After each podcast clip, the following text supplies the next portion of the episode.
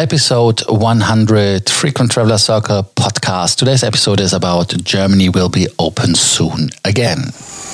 Welcome to the Frequent Traveler Circle podcast. Always travel better. Put your seat into an upright position and fasten your seatbelt as your pilots Lars and Johannes are going to fly you through the world of miles, points, and status. As you all know, due to the COVID 19 hotels, restaurants, fitness clubs, swimming pools, maybe everything which was uh, public life was closed and is closed. But they are now carefully and slowly opening it again. But as you maybe know, Germany is not um, is it, it is not a federal law, unfortunately, that the government in Berlin says, "Hey, listen, that is what it is."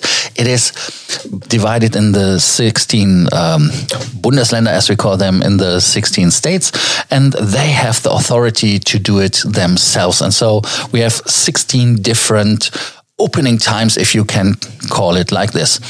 Why can you call it like this? Because depending on the country, or the um, even the city sometimes you can open your hotel the restaurant um, hairdresser and uh, to give you an overview let us start and the disclaimer is always the hotels are open sometimes only for business travelers sometimes only for um, people who are living in the state as well. So that is uh, one distinction they do. And another topic where they differentiate is as well uh, on the date. And uh, be aware that buffets will not be available most likely. Um, swimming pools, uh, gyms, they will not be available either. So there's one exception, but let me go into the topics. Baden-Württemberg. Um, is um, in the south with Stuttgart. They open at the 30th of May and uh, the restaurants are already open before. But um, there are no other rules, so at least you can use the hotel. Why? Ah, yeah, that I missed to, uh, to explain why I'm talking about now.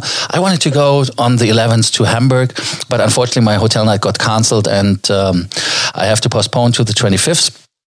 Uh, so that is the reason to give you an overview that you are not having the troubles because where's the sense into into going into Hamburg for a business meeting if um, you have no place to sleep?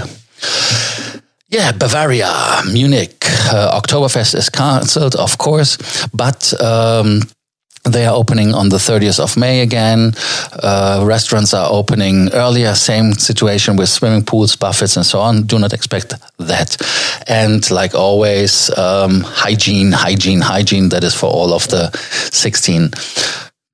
Then Berlin, Brandenburg. Berlin is one, Brandenburg is the second, but as they are doing a lot of things together, why they, why? Because they are um, very close. Of course, they do together the Berlin Brandenburg Airport, which is a new uh, airport which will be opening this year. Luckily, I don't believe it until I've seen it, but let's wait for October. They say that you can use the hotel again at the 25th of May starting. So that is a good situation. But again, um, saunas, swimming pools, I don't want to repeat it, so you can see it as well. Um, but you can do some touristic endeavors. So you can go to museums because they were most likely open. Bremen is a little bit uh, different, as they say, 12th of May. Um, but maybe later.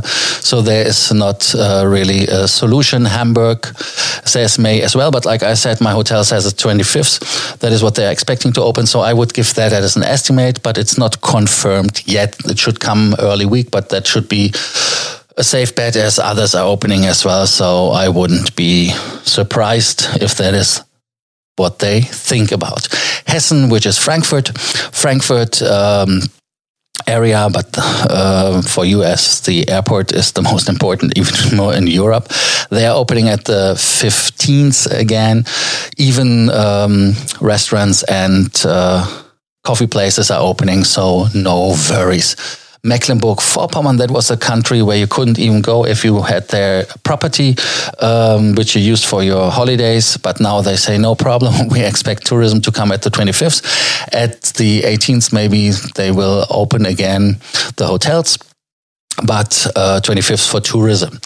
Lower Saxony, Hanover, and everything around Bremen, not Bremen, um, they have a funny rule. They say maximum 50% occupation and and I have to laugh. Sorry, but you have to have um, to wait seven days until you can give a room to a new guest. So that is what they say. So 50%. I even heard that you only can occupy um, uh, every second room, that it has to be physically. Um, between the rooms, one room has to be empty. So I don't know if it's true, but we will see. North Rhine-Westphalia says um, 21st of May, that shouldn't be a problem. And they are the first ones who are saying that wellness and all the swimming pools and gyms will be opening at the 30th of May. So that is a positive idea. Rhineland-Pfalz, that is um, south of uh, Northern Westphalia. It's, it's between Hessen and um, um, Baden-Württemberg.